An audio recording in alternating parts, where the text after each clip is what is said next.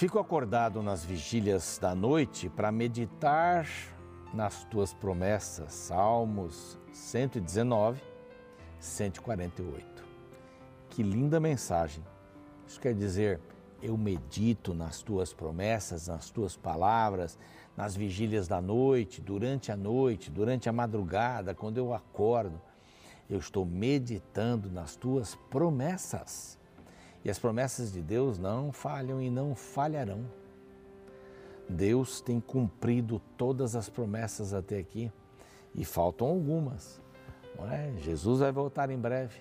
Essa é uma das grandes promessas. O próprio Jesus disse isso e a Bíblia confirma. É maravilhoso. Estamos aguardando isso. Então vamos ficar acordados né, nas vigílias, vamos acordar à noite, vamos orar. Vamos aproveitar para meditar nas promessas de Deus. Este é o programa Reavivados por Sua Palavra, aqui da TV Novo Tempo. E nós temos maior, a maior satisfação em poder ter você aqui às seis da manhã, num programa inédito, e às três da manhã do outro dia, na repetição, tê-lo também através do Spotify, do Deezer, escutando aí no seu carro, no seu local de trabalho no NT Play também. Acho que esses dias eu gravei, acabei, acabei falando do NT Player, não sei porquê, né? Mas se você lembrar disso, me perdoe. Mas ali tem outros conteúdos, é maravilhoso. E também no YouTube, nosso canal Reavivados por Sua Palavra, NT. Esse é oficial da Novo Tempo. Então convido você a participar conosco e fazer parte da nossa família no YouTube. É simples, basta se inscrever no canal Reavivados por Sua Palavra NT.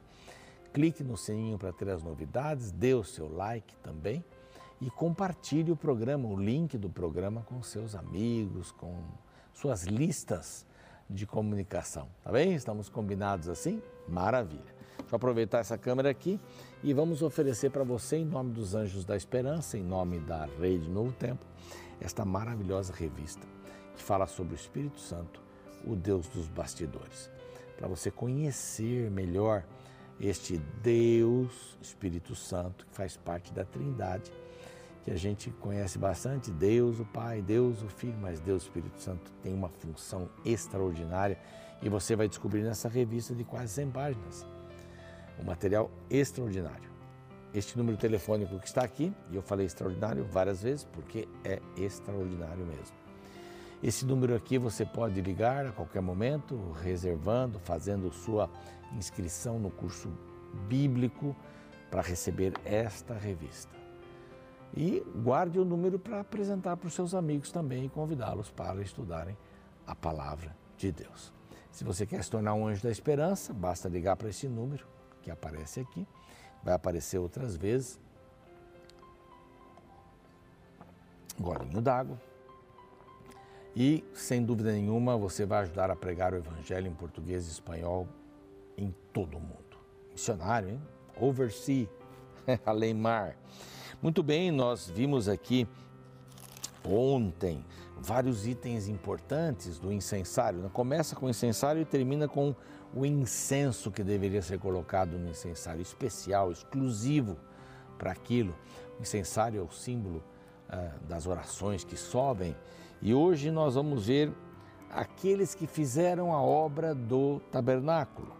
E Deus escolheu, Ele chamou algumas pessoas para isso, artífices. E falamos também hoje a respeito do sábado. Não sai daí, a gente volta já já com o programa Reavivados por Sua Palavra.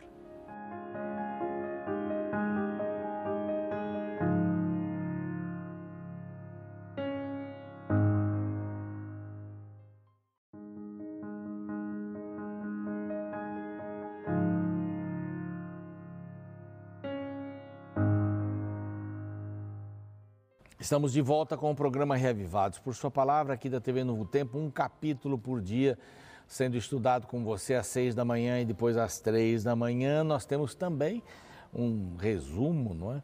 elaborado eh, pela Rádio Novo Tempo é, do programa Reavivados por sua palavra. Bem resumidinho, bem, bem interessante. E aqui nós temos quase meia hora para todo o programa. Você tem tempo para ouvir um pouco mais a respeito de cada capítulo da Bíblia. 1189 capítulos. É, já estamos aqui no capítulo, vamos fazer a conta, 81 gravados desde Gênesis até agora. Ah, vamos, vamos, passar rápido, aí você vai ver. Daqui a pouco só faltam 1.100, depois só 1.900. Tem que ser otimista, né? E vamos passando a Bíblia, vamos aprendendo lições maravilhosas neste livro sagrado. Muito bem, vamos lá então, o capítulo 31. Nós já vimos a respeito, já, a respeito aqui da, uh, do incensário, tão importante, representando as orações. Uh, vimos a respeito do óleo da unção, que deveria ungir todos os elementos do santuário. E agora esses elementos estão completos, nós completamos os elementos todos, todos, todos. E agora então nós vamos ver quem vai fazer essa obra. Mas vamos dar uma olhadinha aqui nesta imagem tão interessante que a gente tem passado por aqui para você se lembrar. Olha o santuário aqui, prontinho. O santuário com a, a pia para dar água para purificação, o altar de sacrifício. Está lá o sacerdote também com toda a sua indumentária, cada um, cada item tem o seu a sua explicação e nós encontramos aqui os elementos. Todos que nós já vimos passaram por aqui. Vamos vê-los de novo daqui a pouco, quando Moisés descer, não é? Pela segunda vez, ele descer e passar para o povo todas as instruções que Deus havia passado para ele. Ele vai descer duas vezes, depois nós vamos contar por quê. No próximo capítulo você já vai saber. Deixa eu ver se é isso mesmo. No próximo capítulo. É, o próximo capítulo é triste, muito triste o que o povo de Israel fez. Mas vamos aqui ficar no 31, depois a gente chega lá no 32, né, com o bezerro de ouro. Oh, meu Pai do céu. Bom, esse, esse santuário, esse tabernáculo, digo melhor, não estava feito. Aqui são só instruções de Deus para Moisés nos 40 dias e 40 noites que ele permaneceu desta primeira vez lá em cima da montanha, enquanto os sacerdotes ali, Arão e seus filhos e os 70 anciãos estavam lá embaixo. Josué também estava junto, e Ur, né? estavam lá embaixo aguardando. 40 dias. Seis dias de espera, o sétimo Deus apareceu e ficaram conversando 40 dias. Deus dando instruções para Moisés aqui. Bom, uh, quem vai fazer esta obra? Quem vai fazer esta obra? Aqui no Novo Tempo nós temos muitas pessoas dedicadas e verdadeiros artistas no que fazem, não é? São especialistas no que fazem. É, é muito bonito ver essas capacidades diferentes é, sendo juntadas aqui para levar a palavra de Deus até onde ela precisa chegar em português e espanhol. Mas você também tem dons que Deus deixou eu tenho, todos nós temos. Esses dons são colocados por Deus para benefício do seu reino. Então, primeiro isso. Há pessoas que usam esses dons recebidos para ganhar dinheiro para si. Você pode até usar como profissão, mas não se esqueça de que esses dons estão aí para glorificar a Deus. Você tem usado os seus dons para glorificar a Deus? É uma pergunta que a gente deve fazer. Uma outra pergunta: você sabe qual ou quais são os seus dons? É, pode ser que você não saiba, mas você tem. Então, não tenho dom nenhum, pastor, não tenho nada de dom. Eu vou dizer um dom que você tem, posso dizer? Você sabe sorrir? Daí uma esticada na boca, isso é um dom. Você pode desenvolver esse dom? Pode desenvolver. Faça exercícios. Sim, alguma coisa parecida. Bobagem, não é assim, né? Mas o sorriso sai daqui de dentro, né? Você pode sorrir, quando você sorri, o mundo muda. Quando você sorri, não debochando, o mundo muda. Bom, eu, eu já cometi erros no, no trânsito, acho que um ou dois, né? Mil, né? Vários. E, e vários deles, né? Quando a pessoa para, às vezes, olha, você não viu, me fechou. Desculpa, amigo, perdão. Perdão, eu não vi, desculpa, ainda bem que não aconteceu nada, desculpa aí. A pessoa fica desmontada. Eu não faço isso para ela ficar desmontada, mas o erro foi, foi meu, por que, que eu vou dizer, ah, é isso, estava com pressa?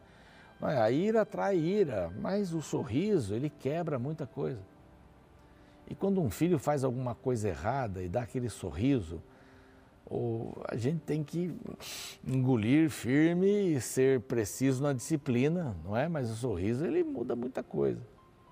Ele ilumina um ambiente. Você tem esse dom. Desenvolva esse dom. Pode ser que nem todos cantem, é um outro tipo de dom que pode aparecer, mas o dom da honestidade, o dom de fazer as coisas bem feitas, não importa o que eu faço, eu vou fazer bem feito. E aqui, dois indivíduos foram chamados. Disse o Senhor a Moisés: Eu chamei pelo nome a duas pessoas. Um da tribo de Judá e o outro da tribo de Dan tribos diferentes. Então, pessoas diferentes, de diferentes tribos, podem ter dons parecidos ou diferentes também, mas devem ter dons, todos. Então, Bezalel era o primeiro, filho de Uri, filho de Ur, da tribo de Judá. Eu o enchi do Espírito de Deus, de habilidade, inteligência e conhecimento em todo o artifício, artes então, para elaborar desenhos, trabalhar em ouro, aqui verso 4. Não estou falando verso, né? Alguns reclamam depois, oh, pastor, você não falou o verso. Então, estou falando agora. Verso 4. Elaborar desenhos, trabalhar em ouro, em prata, em bronze, para lapidação de pedras, artes, pedras de engaste, para entalho de madeira, para toda sorte de lavores, toda sorte de de arte que mereça ou que, que contemple o uso das mãos, dos detalhes. Então, este aí. Deixa eu ver o nome dele de novo: Bezalel. Bezalel. Um bom nome para o seu filho aí, Bezalel. Eis que lhe dei por companheiro a um outro, a Aoliabe. Aoliabe, filho de Aizamac, da tribo de Dan, e dei habilidade a todos os homens hábeis para que me façam tudo o que eu tenho ordenado. Então, o companheiro de Bezalel já estava escolhido por Deus também, e ambos iam trabalhar como coordenadores de todas as artes que o templo precisaria, ou que o tabernáculo. Então, nós vamos ver aqui na segunda parte o que ele tinha como habilidade? A tenda da congregação, a arca do testemunho, o propiciatório que está em cima dela, todos os pertences da tenda, a mesa, os seus utensílios, candelabro de ouro, todos os seus utensílios, o altar de incenso, o altar de holocausto, Uh, os utensílios também a bacia com seu suporte, as vestes finamente tecidas, as vestes sagradas do sacerdote Arão, vestes dos seus filhos para oficiarem como sacerdotes, e o óleo da unção e incenso aromático para o santuário, eles farão tudo segundo tem ordenado. Então, pessoas que tinham habilidade para fazer as coisas. Deus tem pessoas com habilidades incríveis para fazer as coisas a partir da visão de fazê-las para o seu reino. Deus deu essas habilidades, repito, para que você pudesse aplicá-las no reino de Deus. Pode ganhar dinheiro com elas. É? Pode pintar, camada pinta, feito, nossa, detalhes. Eu tenho um irmão lá na igreja, inclusive o quadro que aparecia quando eu gravava em casa era dele, né? Alessio Gobo, um homem queridíssimo, tem uma mão perfeita ali para desenhar. Ele vende os seus quadros, eu comprei aquele quadro que tem em minha sala. Então, Deus deu essas capacidades, mas elas devem ser usadas no seu reino. E esses dois indivíduos estavam ali para fazer acontecer. Homens que sabiam exatamente o que fazer. Agora vem um outro assunto para terminar essa, essa história antes de Moisés descer. Moisés estava para descer já. Vem mais um assunto que Moisés decide colocar aqui. Ele apareceu várias vezes, pelo menos três, eu acho, três ou quatro como, como um tema assim separado e de repente ele aparece. Um sinal entre Deus e o seu povo. Disse mais o Senhor a Moisés, é o Senhor que está falando, está acontecendo lá em cima, 40 dias e 40 noites. Disse mais o Senhor a Moisés: Tu, pois, falarás aos filhos de Israel e lhes dirá: Certamente guardareis os meus sábados. Alguns que fazem essa diferença entre meus sábados e seus sábados, quando a Bíblia menciona seus sábados, são as festas, meus sábados é, são os sábados, é o sábado de Deus, o sétimo mandamento. As festas também se chamavam sábado. Quando Jesus morreu, a Páscoa coincidiu com o sábado, então era o grande sábado. Isso está relatado no Evangelho. Era um sábado duplo, o sábado da Páscoa e o sábado do sétimo dia, do quarto mandamento. Então a gente encontra aqui: certamente guardareis os meus sábados. E ele vai repetir isso daqui, é, pois é um sinal entre mim e vós nas vossas gerações é, para que saibais que eu sou o Senhor que vos santifica. Então, o sábado é um sinal. Sinal do quê? O povo de Israel já sabia do sábado, o sábado lá foi dado no Éden, não foi dado nesse momento da lei, dos Dez Mandamentos, foi dado lá atrás. O motivo é a criação. Então, existiu desde a criação. Deus descansou, abençoou, santificou, lá em Gênesis 2. Isso está explicadinho, explicadíssimo, né? Só não enxerga quem não quer mesmo enxergar. E aqui dizendo, esse é um sinal, sinal do meu povo. Quando vocês estiveram no Egito, vocês perderam esse sinal, então vamos recuperá-lo. Ou pelo menos uma grande parte da população perdeu o sinal. Eu não quero que vocês percam mais esse sinal, essa ligação comigo. O sábado é um dia de você poder lembrar de mim. Não é um dia só de cessar, de descansar ou de dormir o dia inteiro. Não, não é isso. Aí você tem que dormir cada noite um pouquinho. O sábado é um dia para você descansar espiritualmente.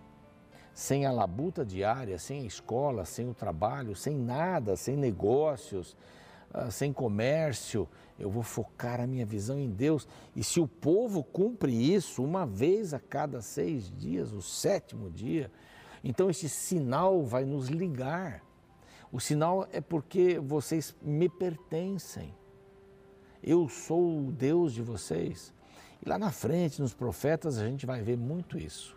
O sinal, vocês quebraram o sinal, vocês deixaram de guardar os meus sábados e adoraram outros deuses. Duas coisas que sempre vão acontecer aqui. Aqui diz: este é um sinal entre mim e, vossa, e vós nas gerações, nas vossas gerações, para que saibais que eu sou o Senhor, repito o final do verso aqui. Portanto, guardareis o sábado, porque é santo para vós outros. Aquele que profanar morrerá, será eliminado. Verso 15, morrerá de novo. Porque é tão sério isso, vocês esqueceram desse dia. Então vamos relembrar este sinal. E aí diz: pelo que os filhos de Israel guardarão o sábado, celebrando por aliança perpétua nas suas gerações. Perpétua quer dizer para sempre, né? Então, por que, que ele deixou de existir? Ah, tem um, um, estudo bíblico muito bom aqui, preparado pelo pastor Fred, é uma revista também. A gente depois poderia anunciar aí para você. Bom, é um sinal para sempre entre mim e os filhos de Deus, porque em seis dias fez o Senhor, agora dá razão. É, vamos mudar de câmera. Em seis dias fez o Senhor o céu e a terra, tudo que neles há. E no sétimo descansou, tomou alento.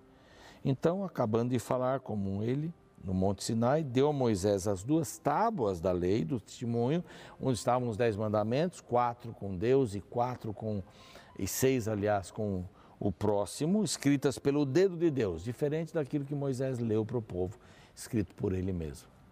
E então Moisés agora começa a descer, alegre, feliz, retumbante. E olha, não perca o capítulo de amanhã, porque não foi fácil quando Moisés chegou lá embaixo e viu o que viu. O que será? Capítulo 32. Vamos orar antes disso. Senhor Deus, te agradecemos porque o Senhor nos dá esse sinal maravilhoso para nos identificarmos como o teu povo, que é o sábado o sétimo dia, depois do pôr do sol da sexta até o pôr do sol do sábado, conforme essa designação bíblica. Senhor, nós te agradecemos também, porque o Senhor tem cuidado do povo, o Senhor tem cuidado do povo, o Senhor tem andado com o povo. conosco individualmente. Que cada um de nós possa reconhecer esse teu desejo de estar conosco e de nos ajudar em cada passo da vida. Nós te agradecemos por tudo. Em nome de Jesus. Amém. Fico por aqui, continue com o programa amanhã, então, capítulo 32, hein? Promete. Até lá, um abraço. O ser humano criou diversos mecanismos para marcar a passagem do tempo. Por exemplo, o ano tem 365 dias, pois é o período de tempo em que a Terra leva para dar uma volta em torno do Sol. O dia tem 24 horas, pois é o período em que a Terra leva para dar a volta em torno de si mesma. O mês tem em média 30 dias, pois é o período das quatro estações da Lua. Cada uma dura em média uma semana. Porém, a semana de sete dias tem um outro significado mais profundo segundo a visão bíblica. Logo no primeiro livro da Bíblia, em seu primeiro capítulo, descobrimos que a semana de sete dias é o memorial eterno da criação. Deus criou tudo em seis dias e no sétimo dia descansou. Desta forma, cada sábado é um aniversário do planeta Terra. A importância do sábado é tão grande que em toda a Bíblia ele aparece como um sinal que distingue o povo de Deus dos outros povos. Por exemplo, no verso 17 do capítulo 31 de Êxodo lemos: Entre mim e os filhos de Israel é sinal para sempre. Porque em seis dias fez o Senhor os céus e a terra, e ao sétimo dia descansou e tomou alento. Embora o texto de Êxodo se refira a uma ordem dada ao povo de Israel, a própria Bíblia lembra que a base para este mandamento está na criação, quando não havia nação judaica. Desta forma, todas as pessoas deveriam ver o sábado como um dia especial por estar conectado à nossa origem. Ele é um lembrete deixado no tempo que nos recorda de que não somos frutos do acaso e nem de um acidente cósmico. Fomos criados por Deus, fomos planejados. Nossa vida não é um resultado de um caos, mas planejamento. Por isso, no próximo sábado, tente olhar para ele de forma diferente. Faça dele um dia especial, pois ele é um lugar de encontro deixado no tempo para que a criatura se conecte com o seu Criador.